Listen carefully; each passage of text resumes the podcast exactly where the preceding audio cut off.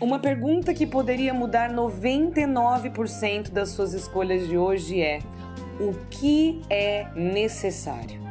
No seu dia hoje, o que é necessário de fato? Nos seus relacionamentos, o que é necessário fazer?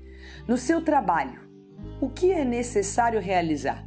No seu celular, o que é realmente necessário ver? Na sua alimentação, o que é necessário buscar? Na sua rotina, nas coisas que faz todos os dias, o que é necessário repetir?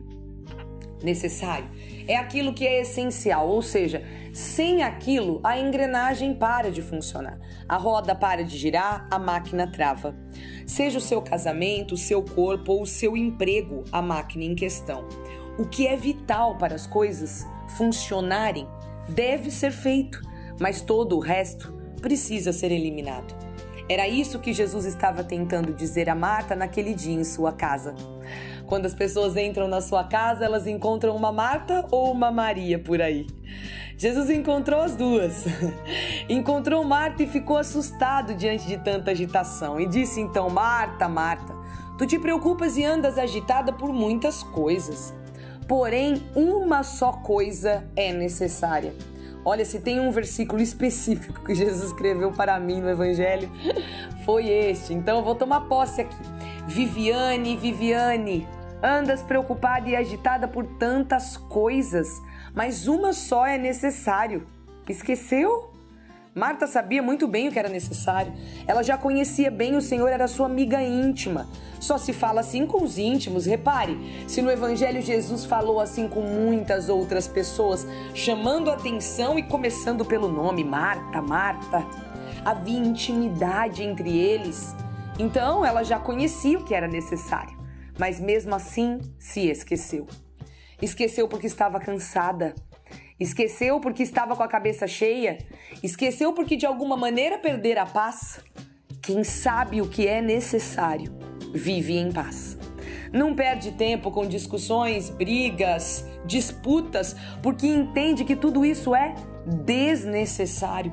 Não consome tempo com preocupações e agitações vãs, pois prefere estar em paz, escondido em Deus, refugiado. Eu entendo Marta. Ah, como eu entendo! Olhar Maria curtindo e tendo que ficar com a responsabilidade toda do jantar. É difícil se sentir sozinho com o trabalho da casa. Minhas amigas, donas de casa, lutadoras, batalhadoras, guerreiras, entenderão Marta também. Quando acabamos de passar o pano e vem alguém com aquele pezão. Ah, poxa vida! Quando acabamos de lavar a cozinha inteira e alguém escorrega um copo de suco de uva lá no meio. É revoltante. Quando colocamos toda aquela roupa cheirosinha no varal, pendurando uma por uma, e de repente vem aquela chuva e não dá tempo de tirar. Vai ter que bater tudo de novo. Quando nós recebemos uma visita em casa e todo mundo come, bebe, menos a gente que não sai da cozinha ali. Lava, serve, lava, serve, lava de novo. Eu entendo, Marta. E graças a Deus hoje pela misericórdia de Deus, sou também capaz de entender Maria. Maria não estava errada, folgada, alienada. Só estava olhando a vida de outro ponto. E do ponto de vista de Maria, a vida era o necessário. Se a comida estivesse fria, ok. Se o chão estivesse marcado, ok. Se a toalha na mesa não estivesse passadinha, ok também. Se Jesus não gostasse do peixe, Fazer o quê? Depois ela tentava outra receita. O que realmente Maria queria? Fugir da preocupação e da agitação e ficar aos pés do essencial. Se hoje respondermos o que é realmente necessário em cada área de nossas vidas, não estaremos fugindo das nossas responsabilidades, mas sim buscando realizar somente o que realmente importa sem perder tempo com o resto. É preciso entender o que é a essência para jogar fora tudo que está sobrando. É preciso discernir o necessário para lançar fora as superficialidades que só entulham o nosso dia a dia.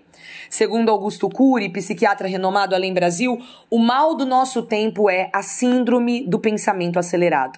Vemos tantas coisas, ouvimos tantas coisas, digerimos tantas coisas que só pode causar má digestão. Não sabemos mais sair deste ciclo vicioso do muito. E este muito sempre é muito mais do que o necessário.